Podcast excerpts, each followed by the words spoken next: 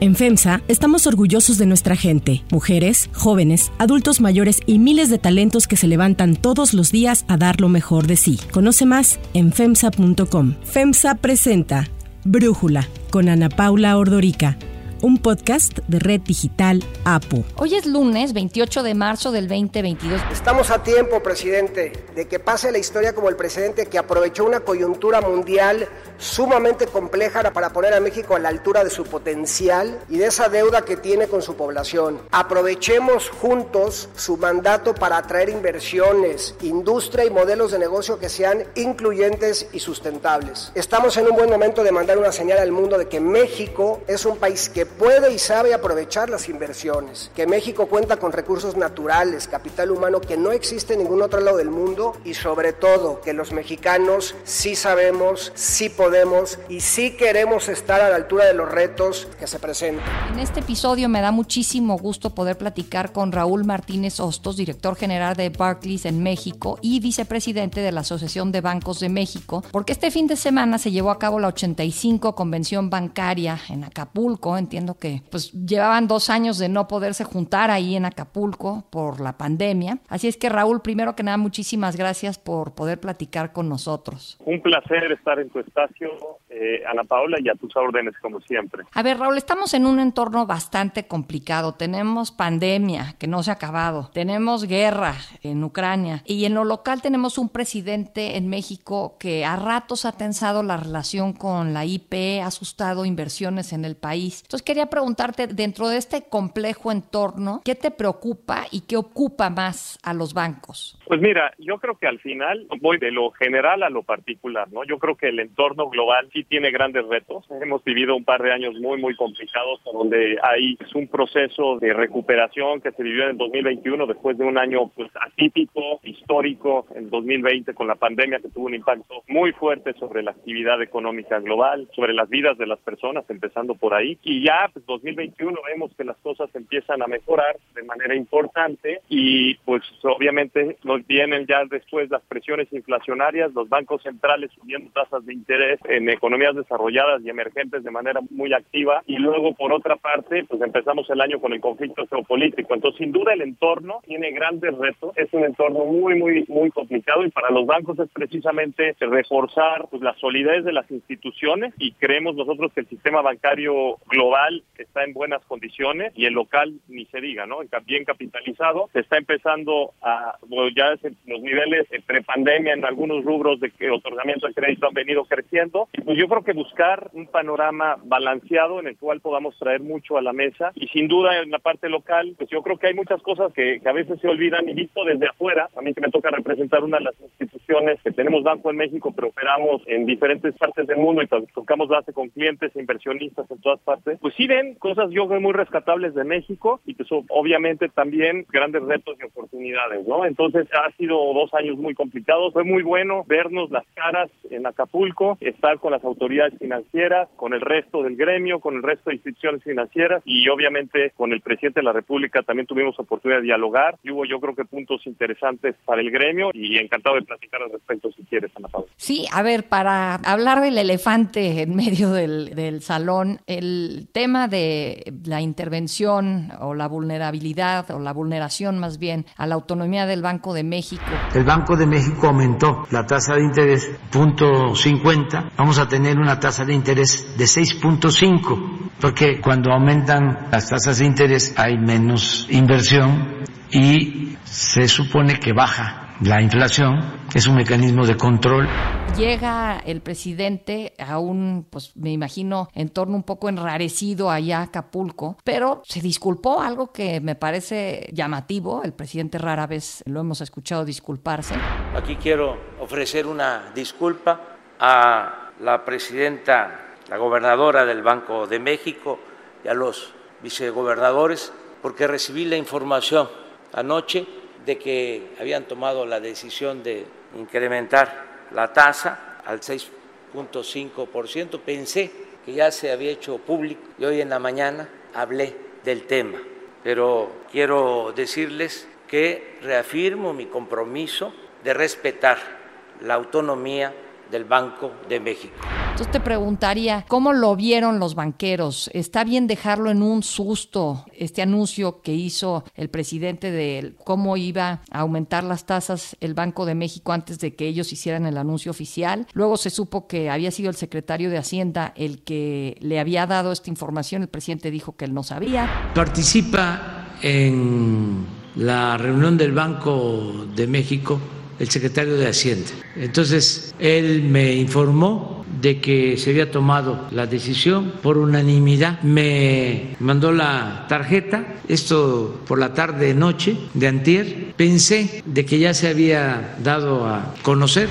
Hay un artículo, el 34, la fracción 5 de la ley del Banco de México, que dice que cuando se vulnera eh, la confidencialidad debe de renunciar quien la vulneró. ¿Tú qué opinas de esto? Pues mira, curiosamente estamos nosotros, estamos en conferencia de prensa, justo cuando se dio esta noticia nos preguntaban mucho y la verdad es que no sabíamos en qué contexto se había dado. Yo creo que hay un tema que es fundamental y que creo que tú lo has dicho y lo has comentado. Lo más importante es la autonomía del Banco de México, ¿no? Y eso creo que el presidente ha hecho mucho hincapié en ello. Creo que esta junta de gobierno y esta decisión de política monetaria fue diferente. Generalmente se reúne junta con presencia más no voto la Secretaría de Hacienda el mero día que se anuncia y se comunica al mercado. Esta semana fue diferente. Yo creo que pues al final sí hay la verdad es que yo no sé qué le dijo el secretario al presidente, esas son meras interpretaciones. Lo que sí te digo es que es muy valioso que el presidente pues haya reconocido abiertamente, como tú dijiste, en un foro tan abierto, tan visible en un día tan importante, pues que fue un error, que pensando que ya se había comunicado al mercado, pero al final creo que se ratifica la autonomía del Banco Central. Este tipo de situaciones creo que yo lo platicaba con Gabriel Casillas, con nuestro economista en jefe para América Latina, y creo que los dos lo vemos de la misma forma en el sentido de que yo creo que esta situación fue un one-off una vez y fue un error reconocido por el presidente y yo creo que ya nos tenemos que enfocar en temas que sentimos que el mercado percibe que sí existe esa autonomía, que el Banco Central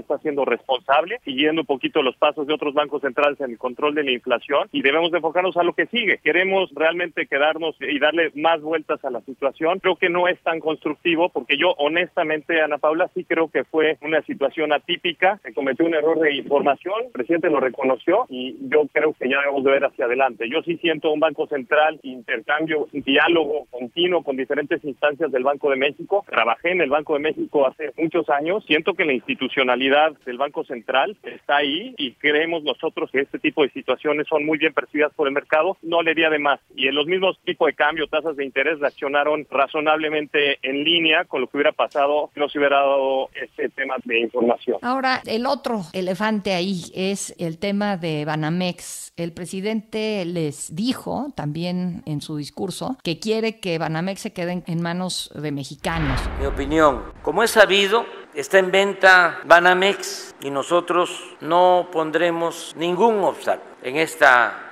transacción. Solo recomendamos de manera respetuosa lo siguiente, no es más que una recomendación, se trata de una operación económica, comercial. Pero sí nos gustaría que los nuevos accionistas o dueños sean de preferencia mexicanos.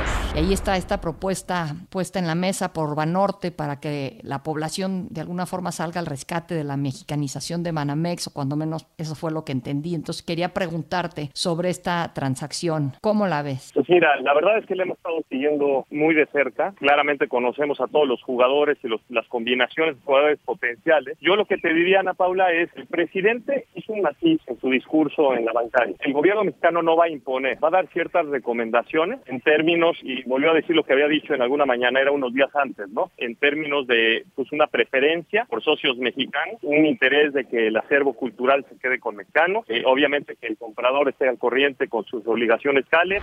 Que estén al corriente de sus contribuciones a la hacienda pública, que cumplan con el pago de impuestos que implicará dicha compra-venta, que se trate de personas personas físicas o morales con solvencia económica para proteger el dinero de clientes y ahorradores. Y algo muy especial, que el acervo cultural de Banamex pase a formar parte del patrimonio nacional y se exponga de manera pública.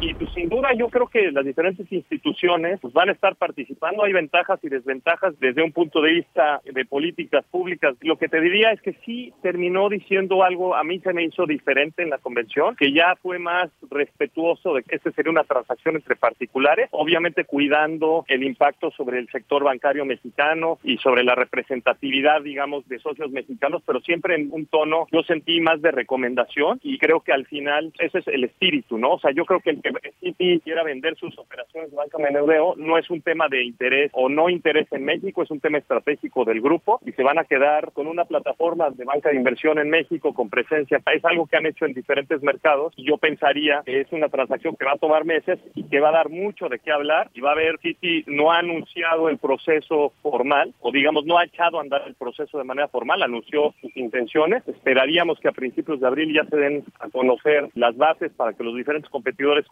pero sin duda hay que estar monitoreando esta transacción, que es una transacción muy relevante, de las más importantes en, el sector financiero mexicano durante las últimas décadas, y creo que el espíritu del gobierno federal ya quedaron ahí establecidos, veamos en qué queda. Fíjate, yo la última vez que estuve ahí en una convención fue la del 2018, cuando Andrés Manuel López Obrador era candidato, y me acuerdo que en ese momento sentí un ambiente un poco tenso entre los banqueros y el presidente, ahí fue cuando se echó su frase esta de que si no gano yo, pues a ver quién amarra al tigre, refiriéndose a que podría haber hasta una revuelta en México quejándose de que no ganara él la elección que vendría en junio. Si se atreven a hacer un fraude electoral, yo me voy también a Palenque y a ver quién va a amarrar al tigre. El que suelte el tigre, que lo amarre. ya no voy a estar yo deteniendo a la gente luego de un fraude electoral y ahorita lo sentí mucho más amable con el sector, con los banqueros, pues lo de la disculpa que ya comentábamos, luego esta promesa de que no van a venir reformas o que él no las va a enviar al legislativo para cambiar, pues algo que ya había amenazado un poquito de a la banca cuando el senador Monreal pensaba cambiar el esquema de mm, comisiones que cobran los bancos, pero quería pues preguntarte si tú lo sentiste así, qué te pareció esa promesa del presidente en general general, ¿cómo lo viste? Pues mira, yo coincido contigo, fue un acercamiento conciliador. Lo que creo que es importante precisar es que la disculpa no fue a gremio, sino fue a la Junta de Gobierno del Banco de México. ¿No? Y como que respetando que existen ciertos lineamientos, pero creo que fue una extraordinaria señal en un momento en el que pues, por lo menos prevalecía algo de incertidumbre. ¿no? Específicamente en términos de los mensajes a banqueros, yo también coincido contigo. Creo que se tocaron temas importantes en términos de fomentar la competencia de una manera sana y no de una manera artificial. Y creo que fue una extraordinaria señal, ¿no? Durante años muy complicados en la pandemia, el rol que jugó en la banca, garantizar la liquidez, poder estar apoyando a los deudores de la banca. Entonces, sin duda, creo que un nuevo camino por recorrer. Creo que hablamos ya de muchas acciones muy concretas con el secretario de Hacienda, con el presidente de la Comisión Nacional Bancaria de Valores, el otorgamiento de crédito de manera conjunta con la banca de desarrollo. Yo creo que hay muchas iniciativas que se han establecido y yo creo que el presidente reconoce que hay un, un camino por recorrer, pero que es bien importante que vayamos de mano el sector público y el sector privado. Sí, fíjate que digo, vi ahí este anuncio entre la ABM y Hacienda de un paquete de créditos para micro y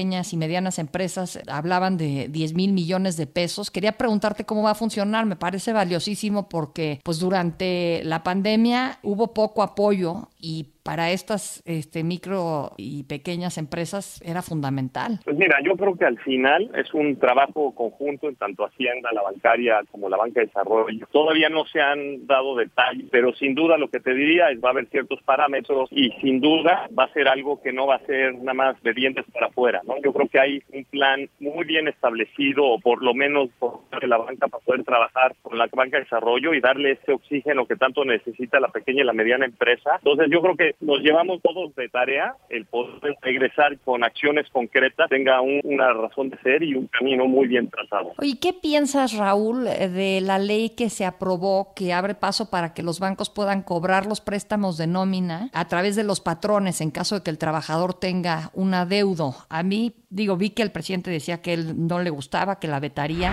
No estoy de acuerdo con esa reforma. No creo que deba de embargarse el salario de los trabajadores, bajo ninguna circunstancia. Pero no sé si esto puede relajar la forma como dan créditos los bancos sin revisar bien la solvencia de los clientes y bueno, ¿qué efectos puede tener? Pues mira, hace algunos días, a principios de la semana pasada, la ABM sacó un comunicado a la luz de que esta iniciativa se haya detenido en el Congreso. Nosotros creo que le damos la bienvenida a que se analicen espacios para que ese sector mejor regulado, las reglas del juego sean mucho más claras, sobre todo para los clientes, ¿no? Que se cuide a los clientes, que puedan elegir la institución en la que pueden trabajar y sobre todo que haya mucha transparencia en el otorgamiento de crédito, buscando minimizar intermediarios entre el acreditado y la institución que otorga el financiamiento, ¿no? O sea, creo que hay un espacio grande, creemos que fue una responsable decisión haber dejado abierto el espacio para mayor diálogo, porque sí sentimos que el, el gremio bancario creo que tiene mucho que aportar para contribuir a mejorar las condiciones de crédito que muchos de los trabajadores reciben bajo condiciones no necesariamente favorables y transparentes.